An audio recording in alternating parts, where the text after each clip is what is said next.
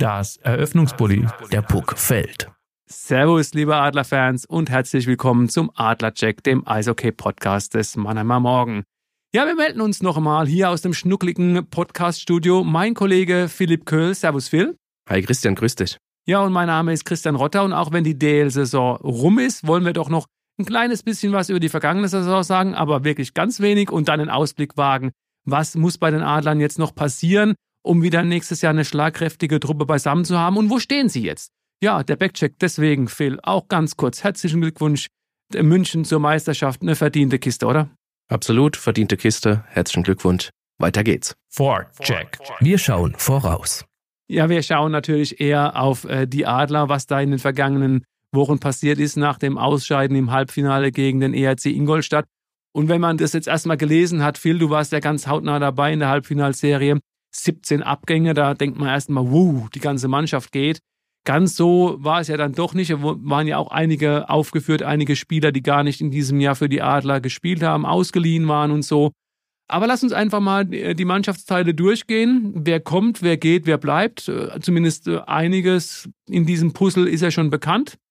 Fangen beim Tor an. Nichts Neues. Außer, dass äh, dieser Mann, Evan Buttenhüß, oder wie er auch sich ausspricht, wir haben es immer noch nicht in Erfahrung gebracht, ja schon wieder der Vergangenheit angehört. Geht wieder zurück, wohl nach Nordamerika, kam ja als Ersatz für den Notfall, falls sich jemand verletzen sollte. Wupp, Felix Brückmann hat sich direkt vor den Playoffs zum Ende der Hauptrunde verletzt. Ja, hat sich mit aufwärmen dürfen, stand aber sonst keine Sekunde Spielzeit auf dem Eis, war da der Backup von Arno Tiefensee, der dann ja einen Senkrechtstart nochmal hingelegt hat. Er hat schon zuvor absolut nicht enttäuscht, konnte immer überzeugen bei seinen Einsätzen und dann, ähm, dass dieser 20-jährige Teufelskerl, nenne ich ihn mal, ähm, in den Playoffs die Adler bis ins Halbfinale führt und ihnen da auch in jedem Spiel die Chance gibt, dieses Spiel zu gewinnen.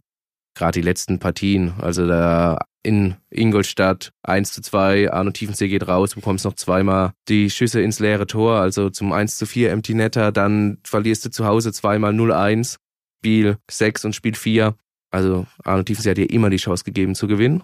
Und jetzt geht's mit Arno Tiefensee und Felix Brückmann in die neue Saison. Florian nicht, der hauptsächlich bei Heilbronn gespielt hat, wurde mal eingewechselt für die Adler in der abgelaufenen Saison in München, wenn ich mich richtig erinnere. Steht natürlich auch noch unter Vertrag. Der wird auch nochmal versuchen, das vielleicht zu erleben, was Arno Tiefensee erlebt hat. Äh, wird schwer meiner Meinung nach. Ja, und dann gehen die Adler Mannheim doch mit einem guten Torhütergespann in die, in die nächste Saison. Hast du nähere Informationen zur Verletzung von Felix Brückmann? Also muss man sich tatsächlich Gedanken machen, dass es diese alte große Wolfsburg-Verletzung war, die ihn ja auch schon eine Saison gekostet hat. Du weißt ja, in den Playoffs sind solche Verletzungen ist ein großes Geheimnis, wird darum gemacht. Aber gibt es da irgendwie Anhalts Anhaltspunkte? Hm, nein, es gibt da keine Anhaltspunkte. Also in Wolfsburg waren es ja auch Hüftoperationen was ja für einen Torwart äh, ja schon nah am, am Karriereende ist. Äh, Felix Rücken hat sich da ja was super zurückgekämpft, er hat seine alte Form wieder bekommen. Aber wenn das jetzt so wäre, würden die Adler Felix Brückmann nicht auf die Bank setzen, dass wenn er dann wirklich aufs Eis gehen müsste. Also ich glaube, er war da schon größtenteils wieder fit. Vielleicht noch nicht bei 100 Prozent, aber äh, hat sich da von seiner Verletzung erholt. Aber Arno Tiefensee, ich habe es ja schon angesprochen, hatte, hatte so einen Lauf. Da wolltest du einfach diesen Torwartwechsel nicht durchführen, auch wenn du mit Felix Brückmann natürlich einen absolut erfahrenen äh, deutschen Nationaltorhüter dann auf der Bank sitzen hast. Der ja seine Mentorenrolle, um das noch ganz kurz einzuwerfen, ja auch super ausgefüllt hat. Also schon von Beginn an, also die beiden kennen sich ja schon länger. Arno Tiefensee war ja auch Jungadlerspieler, stand ja auch schon bei länger bei den Profis unter Vertrag, hat ja hauptsächlich in Heilbronn gespielt. Aber ähm, Felix Brückmann kümmert sich seitdem schon immer um äh, Arno Tiefensee und hat das auch in dieser Playoff-Serie ohne zu muren absolut vorbildlich erledigt. Jetzt hat Arno Tiefensee während der vergangenen Saison seinen Vertrag bei den Adlern verlängert. Muss man trotzdem jetzt auch mal vielleicht sogar Sorge haben, dass es ihn nach Nordamerika zieht? Die Sorge wäre zumindest nicht unberechtigt. Also es waren einige NHL-Scouts auf den Tribünen, um ihn zu beobachten, sowohl in Mannheim als auch dann in Ingolstadt, in Köln wohl auch, was man hört. Und man darf nicht vergessen, es ist jetzt im kommenden Draft im Sommer zwar der 2005er Jahrgang im, im Blickfeld, da werden die großen Talente gezogen.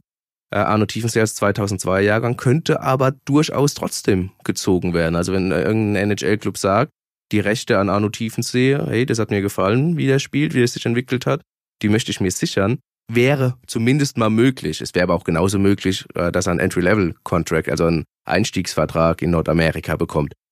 Oder eben, dass die nordamerikanischen Clubs sagen, nee, hat mir jetzt noch nicht gereicht, was ich gesehen habe, aber es, steht weiter unter Beobachtung oder so. Also diese drei Szenarien gibt's einfach.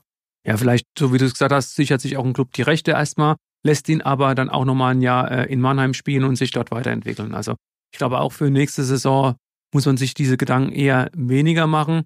Wobei man natürlich auch sagen muss, mit seiner Körpergröße und so, das ist, er ist schon prädestiniert für einen NHL-Goalie. Ne? Also er ist, genau dieser Typ Goalie, den drüben die NHL-Clubs suchen. Absolut. Äh, auch diese Ruhe, die er schon ausstrahlt mit 20 Jahren. Ich habe auch mit mehreren Leuten darüber gesprochen, ob ihnen irgendjemand einfällt, der in den vergangenen Jahren als deutscher Torwart, der mit 20 schon so eine Ruhe ausstrahlt einfach und das auf so einem hohen Niveau einfach dann auch so hält.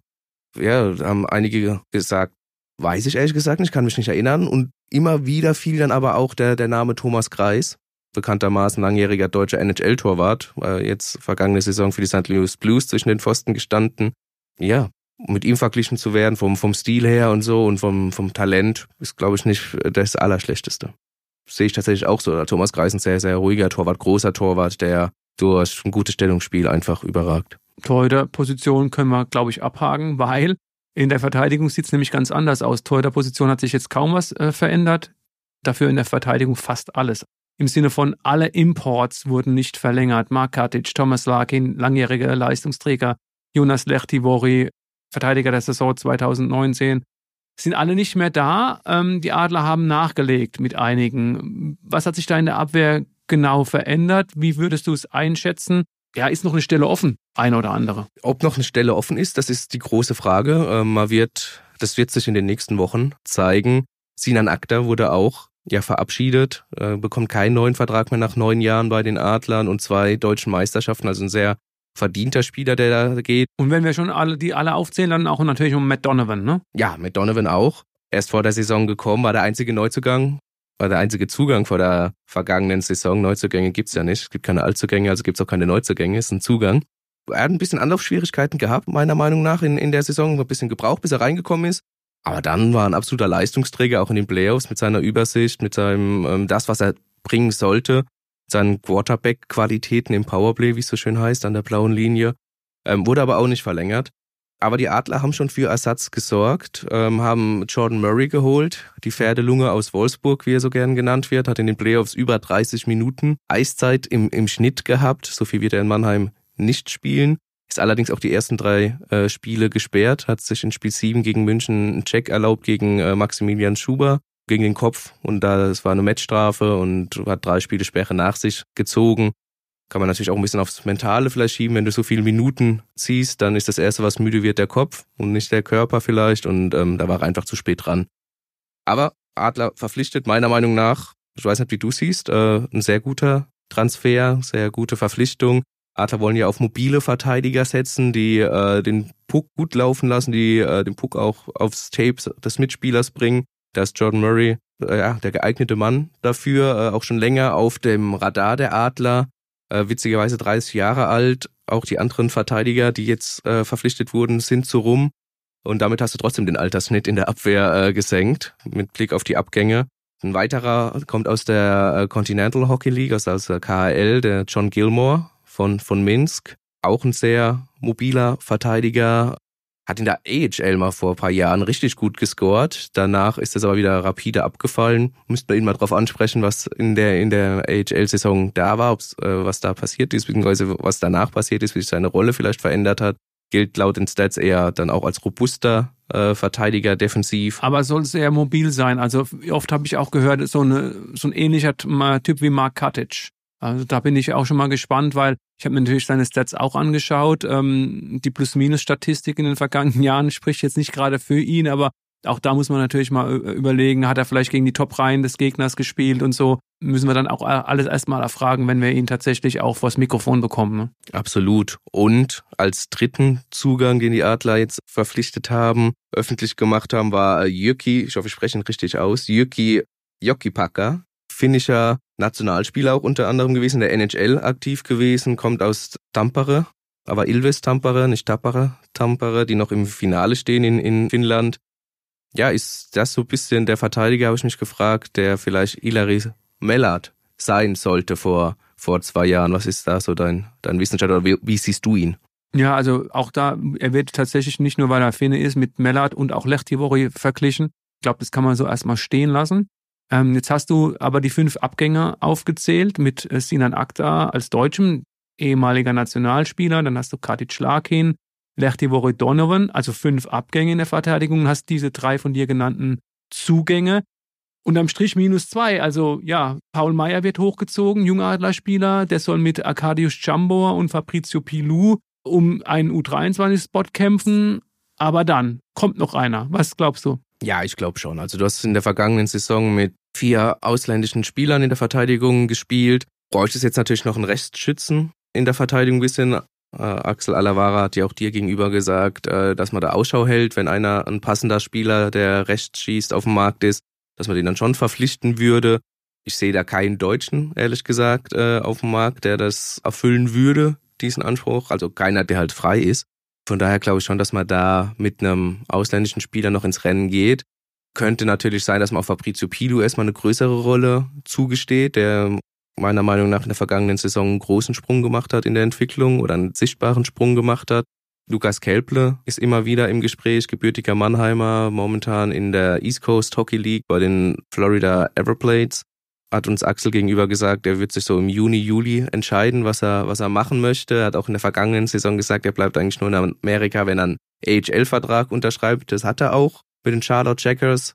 Ist dann aber erstmal in der, in der noch eins unterklassigeren ECHL, also in der East Coast Hockey League gelandet und kam jetzt auch irgendwie nicht so hoch, hat aber dort äh, überzeugt. Der Verein möchte ihn auch noch ein Jahr behalten, aber wie gesagt, er wird sich dann entscheiden. Könnte aber natürlich auch schon zu spät sein dann im, im Juni, Juli, vielleicht je nachdem, ob die Adler so lang warten können. Wäre halt auch Linksschütze, das kommt noch dazu.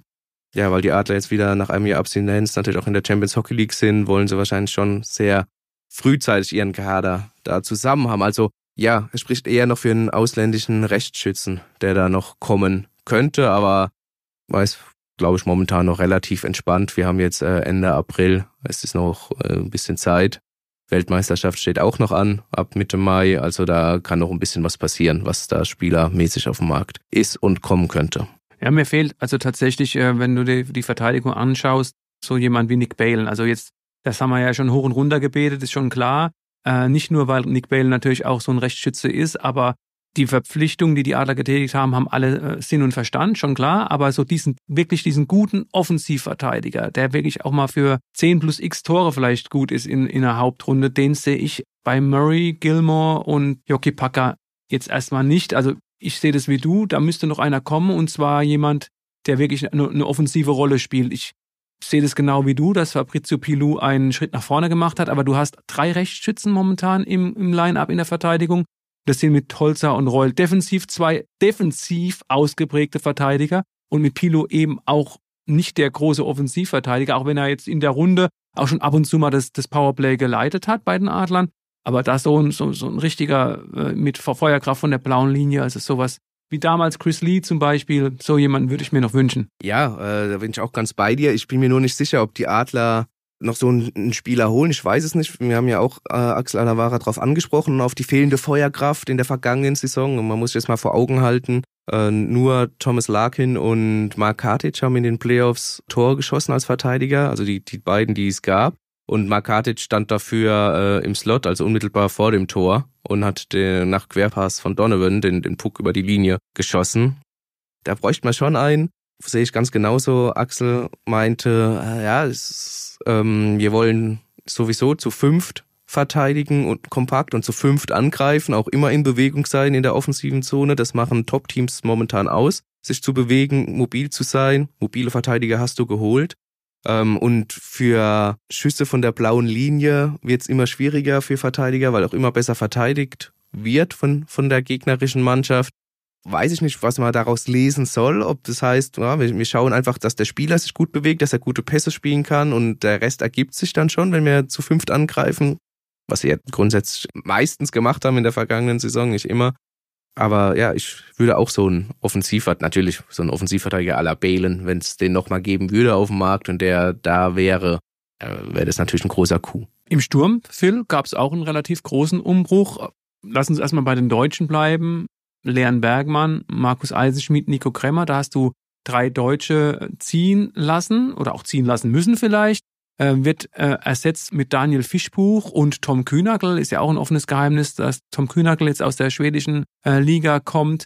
Lass uns erstmal auf diesem deutschen Sektor bleiben. Glaubst du, da passiert noch was? Und wenn ja, was für ein Spielertyp mit deutschem Pass müsste da noch reinkommen? Ja, wenn du jetzt mal so vergleichst, wenn du hast ja die drei angesprochen mit Kremmer, Eisenschmied und Bergmann, dann könntest du schon sagen, ja, so ein Eisenschmied durch Fischbuch ersetzt, bisschen vom Läuferischen, vom, vom Scoring-Touch. Fischbuch kann natürlich auch ein Powerplay an der blauen Linie leiten. Das ist nochmal, ja, ein Upgrade einfach. Ähm, vom Kämpferischen her, vom, vom Unterzahlspiel hast du natürlich äh, auch mit Tom Kühnhackel Kremmer so gesehen, auch wenn ich Kremmer sehr, sehr mag, aber Tom Kühnhackel ist ja vielleicht nochmal eine Stufe drüber. Auch in Sachen Führungsqualitäten, glaube ich, ne? Ja, und, und man darf nie vergessen, Tom Kühnhackel hat trotzdem auch einen, einen sehr ausgeprägten Scoring-Touch. Also er war in seiner Jugend ja ein absoluter Torjäger, auch in den kanadischen Juniorenligen, als er rüber ist. Mit, mit 16 hat er da äh, seine Torjägerqualitäten deutlich unter Beweis gestellt, hat dann, als er von Pittsburgh gedraftet wurde, aber sein Spiel so ein bisschen umgestellt, weil er auch gesagt hat, Torjäger gibt's wie Sand am Meer in der NHL, da falle ich nicht auf, da komme ich vielleicht gar nicht in die NHL rein. Aber so diese guten Defensivverteidiger, die aber auch mal scoren können, die auf die Verlass ist, die gibt's ein bisschen weniger. Und hat das darauf sein Spiel eingestellt, umgestellt. Und ähm, was belohnt wurde, er wurde mit Pittsburgh zweimal Stanley Cup Sieger ähm, und hat da jeweils auch gespielt, hat seine Minuten abgerissen, also war da schon ein wichtiger Rollenspieler einfach. Und hat jetzt auch in, in Schweden in den vergangenen zwei Jahren schon gezeigt, jetzt gerade in dem abgelaufenen, dass er, dass er scoren kann. In den Playoffs ein bisschen weniger, auch das Finale war sehr, sehr eng, sehr defensiv geprägt. Da waren auch, wurde da auf ihn natürlich gesetzt mit seinen defensiven Qualitäten. Aber ich glaube, in der DEL kann, ist er auch, ja, gut und gerne für 10 Tore plus da absolut gut. Plus seine, was du angesprochen hast, Führungsqualitäten und, ja, Defensivqualitäten. Was für ein Typ Spieler müsste noch kommen? Einer natürlich, der gut, der gut skaten kann, der, der, der laufen kann, der technisch versiert ist und natürlich auch Tore schießen kann. Jetzt stelle ich aber die Frage zurück, Gibt's den überhaupt auf dem Markt noch? Könnte man da noch was holen, theoretisch? Also. Ja, es ist eine sehr gute Frage. Also wünschen kann man sich ja viel, aber ob der auch verfügbar ist, ist die andere, ne? Also mir, mir fällt natürlich immer wieder, weil wir da den Werdegang ja auch verfolgt haben, Julian Napravnik ein. Ähm, es sieht ja tatsächlich so aus, als ob seine Nordamerika-Zeit ähm, zu Ende gehen würde. Ehemaliger Jungadlerspieler, immer mal wieder mit Totluschko über ihn gesprochen. Der ist tatsächlich auf dem Radar der Adler gewesen. Nur da habe ich gehört, dass, dass es ihn tatsächlich, er kommt ja aus Bad Nauheim, eher in die hessische Heimat ziehen soll. Also das wäre dann äh, die Löwen Frankfurt, äh, mit denen wird er wohl in Verbindung gebracht, wenn er seine Zelle drüben abbricht. Könnte natürlich nochmal ein Thema werden, weil äh, auch wenn Leon Bergmann jetzt die halbe Saison nicht in Mannheim gespielt hat, sondern an Iserlohn ausgeliehen war und eben dann auch in den Playoffs relativ wenig gespielt hat, er war ja dann doch auch gegen Ende nochmal überzählig dann ne, und ist immer mal wieder so reinrotiert und hat jetzt bis auf dieses äh, äh, eine Ingolstadt-Spiel zum Ende der Hauptrunde jetzt auch nicht diesen Input gehabt, den er sich wahrscheinlich auch selbst gewünscht hätte. Aber so einen gestandenen deutschen Spieler, ich glaube, da wird schon auch noch was passieren. Wie gesagt, Napravni könnte ich mir äh, vorstellen. Und vielleicht äh, gibt es ja noch den einen oder anderen, der auch in der, in der Liga nicht ganz glücklich ist mit seiner Rolle, wo es dann vielleicht auch zu so einem Tauschgeschäft oder irgendwas kommen könnte oder der einfach nochmal frei wird. Klar, Simon Thiel, der ähm, ist, steht ja nächstes Jahr auch wieder zur Verfügung. Kann ich mir schon auch vorstellen, dass er eine, eine größere Rolle übernimmt. Und das ist ja auch das, was sinnvoll ist und was Jan Axel Alavara öfter betont hat. Sie wollen einfach mehr Hierarchie in den Reihen bekommen. Das ist übrigens irgendwas, was wir ja seit Jahren gefordert haben. Nicht nur irgendwie so ein Mischmasch, drei, vier ausgeglichene Reihen, sondern einfach wirklich eine Scoring-Line, eine Secondary Scoring, dann eine Checking-Line, eine junge Reihe, gerne auch vielleicht auch mal einen jungen Spieler natürlich auch nach vorne ziehen, wenn er die Rolle übernehmen kann. Ich traue zum Beispiel auch Taro Jensch den nächsten Schritt zu. Finde, er war einer der besten Spieler in den Playoffs, auch wenn er sich in der Hauptrunde äh, ein bisschen schwer getan hat. Aber auch da stand jetzt die Adler, wenn Kühnackel kommt und ich mich nicht verzählt habe, stehen schon mal zwölf Stürmer unter Vertrag. Damit kann man erstmal arbeiten. Ich glaube, auch auf dem U23-Sektor wird und muss noch was passieren. Du hast ja von dir angesprochen in der Abwehr drei Leute mit, äh, mit Jambor, mit Pilou und mit Meyer, die um den Spot kämpfen. Und wenn, wenn du nur Thiel hast in dem Sturm, ist es schon ein bisschen wenig. Ich glaube, da passiert auch noch was. dann kann man auch, aber so wie du es gesagt hast, jetzt erstmal ein bisschen abwarten. Wir haben den deutschen Sektor angesprochen im Sturm, lass uns aber auch noch über die ausländischen Spieler sprechen. Wir hatten ja schon öfter darüber gesprochen, wen kannst du vielleicht noch halten? Da ist natürlich immer die Frage gekommen, Rendulic, ja, nein, McInnes, ja, nein. Die Adler haben sich bei dem einen für Nein entschieden, beim anderen für Ja. Bonner Rendulic äh, geht. Ähm, Ryan McInnes hat dann doch noch seinen Vertrag verlängert, war ein bisschen eine Hängepartie. Auch da, wie siehst du die Adler aufgestellt? Ja, auch weil die ersten Zugänge bekannt gegeben wurden. Chris Bennett äh, kommt aus der Schweiz, Schweizer Liga vom HC Lugano zum Beispiel. Ja, wie sehe ich es aufgestellt? Also du hast ja gesagt, du hast zwölf Stürmer unter Vertrag. Simon Thiel, U23-Spieler, äh, muss definitiv eine größere Rolle spielen. Er wird häufiger spielen äh, als U23-Spieler. Du musst ja drei Spieler auf dem Spielberichtsbogen haben. Äh, Axel hat aber auch noch gesagt, es werden noch ein, zwei U23-Spieler äh, verpflichtet. Entweder von den Jungadlern noch oder von außerhalb. Man ist in Gesprächen sowohl mit den Spielern als auch mit den Agenten. Ja, Chris Bennett ist eine sehr, sehr interessante Verpflichtung, gerade so um die 1,80 groß, kommt aus der Schweiz, keine typische Adlerverpflichtung, äh, wenn man das so nennen möchte, hat nie NHL gespielt, war auf dem College, ist jetzt in der vergangenen Saison dann oder ähm, ja rüber in die Schweiz, hat da auch unregelmäßig gespielt, weil er da manchmal auch als überzähliger Ausländer auch mal runtergeschickt wurde in die zweite Schweizer Liga, da hat er über einen Punkt pro Spiel dann gescored, äh, in Lugano aber auch äh, 10 Tore, 10 Assists in 30 Spielen geliefert, trotz Unregelmäßigkeit und ähm, auch in fünf Playoff-Spielen, da durfte er dann komplett mitspielen, äh, nochmal zwei Tore, zwei Assists, also in der Schweiz ist das äh, sehr, sehr gutes Zeugnis. Ähm, wenn du den dann äh, holen kannst, vielleicht auch wegen seiner Rolle in Lugano, ist das eine Top-Verpflichtung. Äh, ich bin sehr gespannt auf ihn scheint ein schneller, technisch versierter Spieler zu sein mit Torinstinkt. Ähm, aber natürlich, McInnes ist, ist, ein, ist ein Mittelstürmer, ein bisschen Defensivstürmer, ist im besten Alter, wenn man so möchte, für einen, für einen ausländischen Spieler. Kann, äh, hat seine ja, defensive Rolle läuferisch stark, kann aber auch auf dem Flügel spielen, was ihn auch nochmal wertvoller macht. Und dann äh, wirst du noch ein oder zwei, je nachdem, wie du dich auch in der Abwehr ähm, aufstellst, dann aber noch verpflichten um da auch ein bisschen die Lücke, die äh, Nigel Dawes und Borna Rendulic mit ihren Toren, natürlich in den Playoffs nicht, aber in den Playoffs hast du allgemein zu wenig Tore dann auch geschossen, hinterlassen haben, die dann zu schließen. Chris Bennett ist auf jeden Fall aber dafür schon mal ein wichtiger Baustein. Okay, die alles entscheidende Frage. Es steht immer noch kein Trainer unter Vertrag fürs nächste Jahr, beziehungsweise einen haben wir ja mit Marcel Gottsch, äh, der Vertrag als Co-Trainer läuft weiter. Bei Jochen Hecht sieht es ein bisschen anders aus. Würdest du jetzt vielleicht auch erstmal gucken, dass du diesen Trainer ähm, kommunizierst dann irgendwann, wenn es soweit ist, um dann auch sagen zu können, er hat äh, zumindest ein paar äh, Entscheidungen in der Personalfragen ähm, getroffen. Oder, und ich glaube, die Adler gehen ja auch relativ offen damit um, sie, die haben in dieser Hinsicht den nordamerikanischen Stil, der Manager stellt die Mannschaft zusammen und der Trainer muss damit arbeiten. Ja, so, so ist es. Also ich kann mir nicht vorstellen, also nicht vorstellen, dass der neue Trainer, der kommen sollte, überhaupt nicht mit eingebunden ist in diese Personalentscheidung. Man wird schon drüber reden über Spieler, man wird sich da austauschen. Man wird vielleicht dann auch sagen, der, der deutsche Markt gehört vielleicht mehr Axel Alavara und ähm, ja, und die anderen Märkte, da, da spricht man sich mehr ab. Aber im Großen und Ganzen ist natürlich Axel dann für die Zusammenstellung der, der Mannschaft verantwortlich und der Trainer arbeitet dann damit. Und wenn Tabara Tampere vielleicht finnischer Meister geworden ist, eventuell sogar schon am am Donnerstag. Wir zeichnen Mittwoch auf, kommen Freitag raus.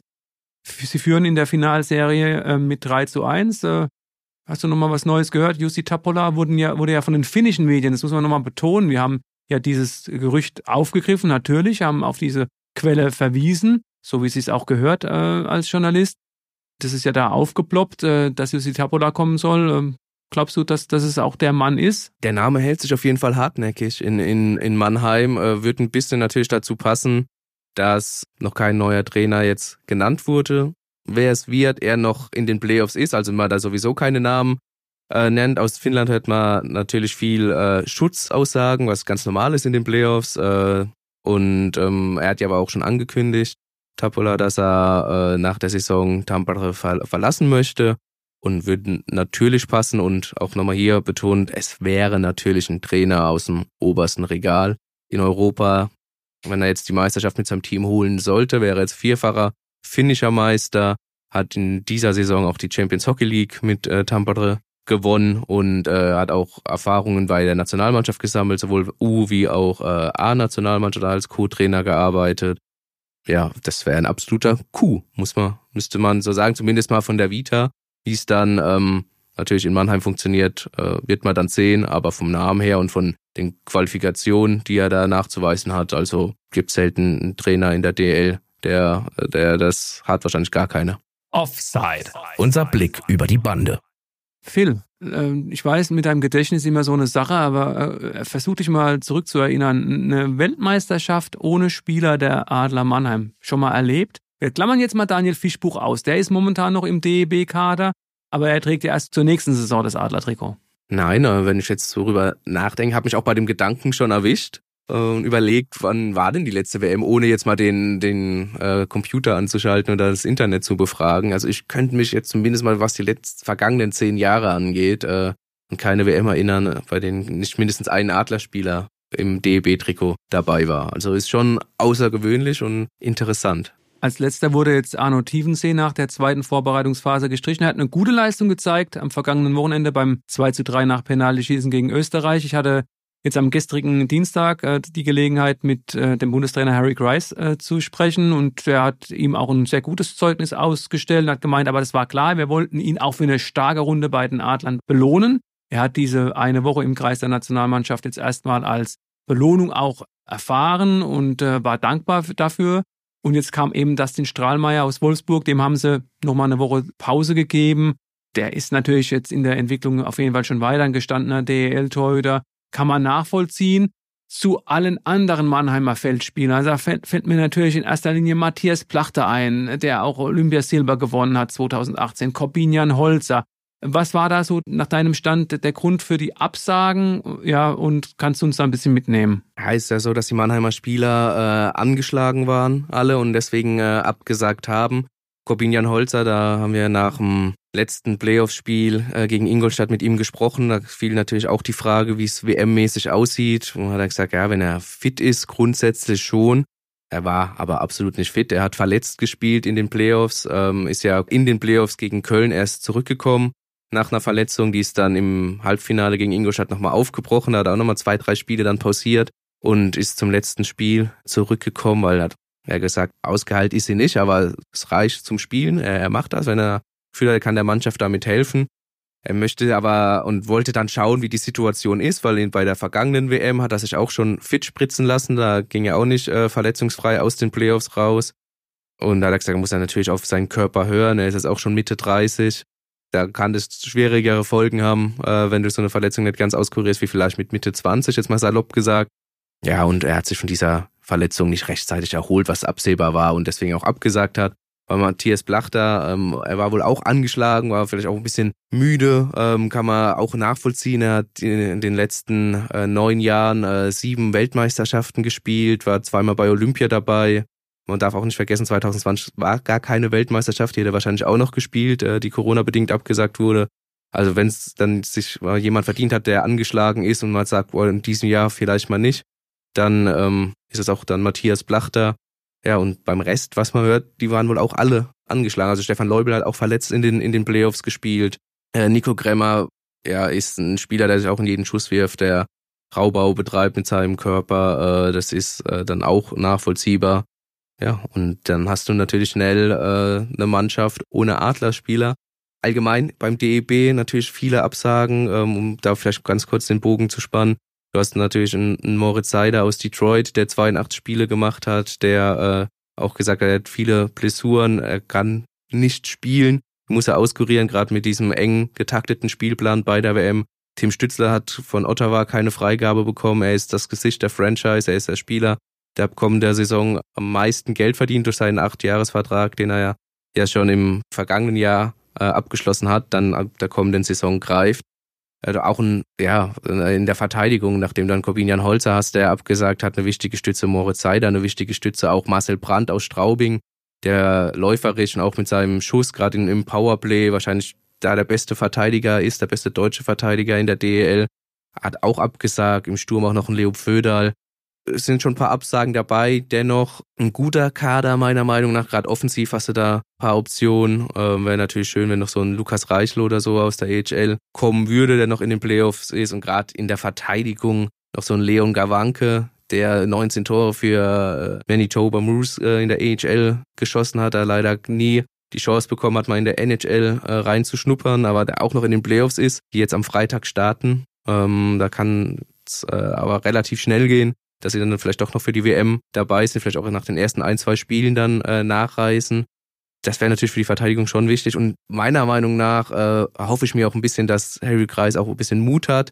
Vielleicht mal ein Leon Hüttel und von Ingolstadt, der muss mit, wenn er fit ist. Er der absoluter Leistungsträger bei Ingolstadt ist, einen Riesensprung gemacht hat, noch U23-Spieler ist.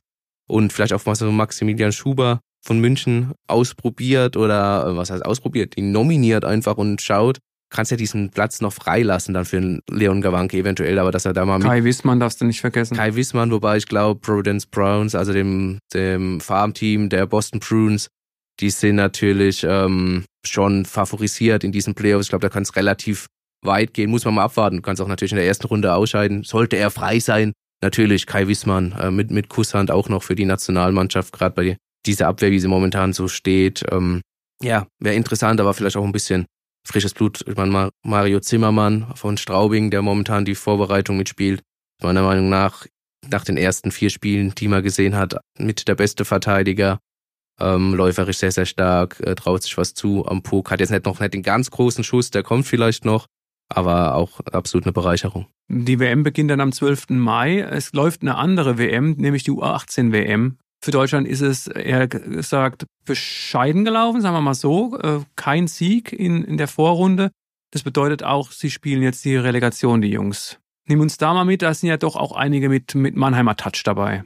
Absolut, äh, ist der 2005er Jahrgang, äh, ist auch ein 2006er dabei. Bei den Deutschen, aber du hast es schon angesprochen, bescheiden gelaufen. Also du bist katastrophal quasi in die ersten zwei Spiele gestartet. Gegen Kanada ein, ein 0 zu 8, die zuvor 0 zu 8 gegen Schweden verloren haben tatsächlich. Kann mich auch da, wenn wir beim Erinnern sind, schwer daran erinnern, dass man eine kanadische Juniorenauswahl irgendwie 0-8 verloren hat. Er spricht auch sehr für Schweden, als, oder sagt mehr über Schweden aus vielleicht als über Kanada bei dem Spiel. Äh, und dann gehst du in das Spiel gegen Tschechien, bekommst gleich in der ersten Minute eine Strafe, die ein bisschen sehr hart war, meiner Meinung nach, und kassierst dann auch gleich im ersten Powerplay das Gegentor. Darfst dann in äh, Überzahl ran und äh, Pulli, Tscheche schnappt sich den Puck, wupp, 0 zu 2 und dann startest du natürlich entsprechend schlecht in dieses Spiel und hast große Probleme, hast Probleme beim Aufbau, äh, hast Probleme in, in der Zweikampfstärke, wirkst hier und da auch überfordert. Und undiszipliniert? Viele Strafen, nimmst Matchstrafen dann auch. Aber bleiben wir ganz kurz noch bei dem Spiel gegen Tschechien. Da ist dann Linus Brandl, dem Jungadler Topscorer, der den nächsten drei Jahren bei Straubing unter Vertrag stehen wird, ähm, noch der Ehrentreffer gelungen. War auch so ein bisschen mit, mit dem Schlittschuh, war keine Kickbewegung, hat also gezählt, aber es war jetzt auch nicht wirklich groß rausgespielt. Ähm, da war die Messe aber schon lang gelesen. Ähm, dann kommt aber das Slowakei-Spiel. Die hatten davor gegen Tschechien gewonnen. Das war dann nach Verlängerung. Also sprich, da hatten die Slowaken nur zwei Punkte. Wenn du da das Spiel gewinnst, bist du im Viertelfinale. Führst auch mit 4 zu 2 und 4 zu 3. Bekommst das 4 zu 4, dann, also spielst auch wirklich gut, spielst dir Chancen heraus. Kevin Bicker, auch äh, Jungadler, der nach Frankfurt geht für die nächsten drei Jahre, äh, Topscorer in den DNL-Playoffs gewesen. Ähm, und Luanihus, Verteidiger bei den jungen Adlern, bekommt da eine, eine große Strafe, 5 plus 20 wegen Behinderung. Der Puck war schon lang weg. Äh, Bärendienst natürlich für seine Mannschaft, die da fünf Minuten in Unterzahl ran muss, 4,50 vor Schluss beim Stand von 4 zu 4. Du bekommst dann das Tor in Unterzahl. Unterzahlquote allgemein äh, ausbaufähig bei der deutschen Mannschaft, aber auf diesem Niveau siehst du einfach äh, auch schon bei den Junioren, was die Special Teams ausmachen. Und dann nimmst du noch den Torwart raus, dann bekommst du 6 zu 4 ins Empty Net und verlierst dieses Spiel und dann ist klar Relegation gegen Norwegen, hast am Dienstag dort trotzdem nochmal gegen Schweden gespielt, hast da eine starke kämpferische Leistung gebracht, hast natürlich gesehen, Schweden groß, robust, schnell, zweikampfstark, sind dann auch letztlich durch ein Powerplay äh, in Führung gegangen, aber erst in der 51. Minute. Dadurch hat Deutschland aber auch jedes erste Gegentor im, in Unterzahl kassiert bekommst dann durch einen weiteren Powerplay-Treffer das 2 zu 0, nimmst den Torwart raus, bist nicht, ja, ich weiß nicht, pucksicher genug, das mit, mitunter bestimmt auch, aber vor allem diese Zweikampfhärte nicht gut genug, äh, bekommst den Puck abgenommen und dann 0 zu 3 ins ins leere Tor. Der Torwart aber von, äh, von der U18-Auswahl, der da gespielt hat, Nico Pertuch von, von Landshut, überragend auch gehalten, lange im Spiel gehalten. Allgemein so äh, Fahrspieler, die schon herausstechen, also auch ein Paul Meyer, den wir jetzt ja schon angesprochen haben, der den U23-Spot als noch 17-Jähriger in, in, bei den Adlern übernehmen wird in der kommenden Saison. Neben ihm der, der Kapitän von den Kölner Junghaien wird auch Kölner Haie nächste Saison U23-Spot haben, Edwin Troppmann, sehr stark. Ähm, wer mir gerade gegen Schweden aufgefallen ist, ist auch ein äh, Norwin äh, Panoka, der von den Eisbären Juniors Berlin unter Vertrag steht, auch bei den Eisbären nächste Saison wohl einen U23-Spot belegen soll. Er zusammen mit den jungen Adlern, der ex-jungen Adlern bald, äh, Linus Brandl und Kevin Bicker auch äh, auf der Draftliste im Sommer von der, ähm, vom Central Scouting gelistet, so wie sie gelistet sind ähm, und auch mit der Fülle der Talente. Also man muss sagen, 2005er Jahrgang auch sehr, ein sehr, sehr guter Jahrgang, was Talente angeht. Haben sie wohl aber eher nur Chancen, in den hinteren Runden dann äh, gedraftet zu werden. Zusammen noch mit äh, Bennett Rosmi, auch ein 2003er Jahrgang, Eisbären Berlin, kommende Saison, zwar noch nicht offiziell bestätigt, aber auch ein offenes Geheimnis bei der Düsseldorfer EG unter Vertrag. Steht auch auf dieser Draftliste mit drauf. Muss man abwarten, ob er da gedraftet wird. Bennett Rosmi natürlich U20-Nationalspieler, kein U18 mehr. Also es ist nicht alles schlecht, haben wirklich starke Schwierigkeiten gehabt, die U18, wie gesagt, in dieses Turnier zu kommen, haben sich jetzt deutlich gesteigert und müssen jetzt in einer Best-of-Three-Serie, also wer als erstes zwei Spiele gewinnt, äh, den Ligaverbleib sicher machen in der A-Division ähm, gegen Norwegen. Wird alles andere als leicht. Norwegen sehr robust, auch schnell, äh, defensiv orientiert. Da kann natürlich alles passieren in so einer maximal drei Spiele langen Serie. Dennoch Deutschland eigentlich, eigentlich, das schöne Wort, mit dem größeren äh, Fähigkeit, mit dem größeren Potenzial, sollte das hoffentlich schaffen. Donnerstag geht's schon los, da ist schon das erste Spiel gespielt um 11 Uhr. Samstag das zweite Spiel auch um 11 Uhr. Und sollte noch ein drittes Spiel nötig sein, findet es am Sonntag statt, ebenfalls 11 Uhr. Alles auch dann zu sehen bei Magenta Sport, wer jetzt vielleicht ein bisschen angefixt wurde oder eh schon die ganze Zeit schaut. Ja, also ihr seht, also okay, die Saison ist noch nicht rum, auch wenn es in der DL der Spielbetrieb jetzt erstmal ruht. Vielen Dank, viel für deine Ausführungen. Wenn es um den Nachwuchs geht, dann äh, kann man dich kaum einfangen mit dem Lasso. Aber gut, so ist es bei dir. Ähm, die Talente liegen dir eben am Herzen. Ja, euch da draußen, ähm, vielen Dank für eure Aufmerksamkeit einmal mehr. Äh, auch für die vergangene Saison kann man sich bedanken. Für die Unterstützung, dafür, dass ihr immer regelmäßig reingehört habt. Auch hier nochmal der Hinweis, ihr könnt uns natürlich abonnieren. Am einfachsten geht es unter mannheimer-morgen.de slash podcast gerne natürlich auch ein Like dalassen bei Spotify, Apple Podcast oder dieser. Feedback, Anregungen möglich unter podcast.marmo.de. Und in der nächsten Woche geht's mit dem Bube-Gebabbel weiter. Die Jungs Thorsten Hof und Alex Müller quatschen über den SV Waldhof. Das sieht ja tatsächlich so aus, als ob die ersten Plätze jetzt vergeben sind. Ähm, am Freitag äh, geht es jetzt gegen den Hallischen FC in, im Heimspiel. Vielleicht äh, geht ja doch noch was. Ihr werdet es ähm, verfolgen. Phil, vielen Dank erstmal für deine Expertise, dass du heute wieder bei mir im Podcast-Studio warst. Merci. Sehr, sehr gerne. Danke auch. Und euch da draußen von meiner Seite, haltet euch munter, bleibt gesund. Ein Podcast des Mannheimer Morgen.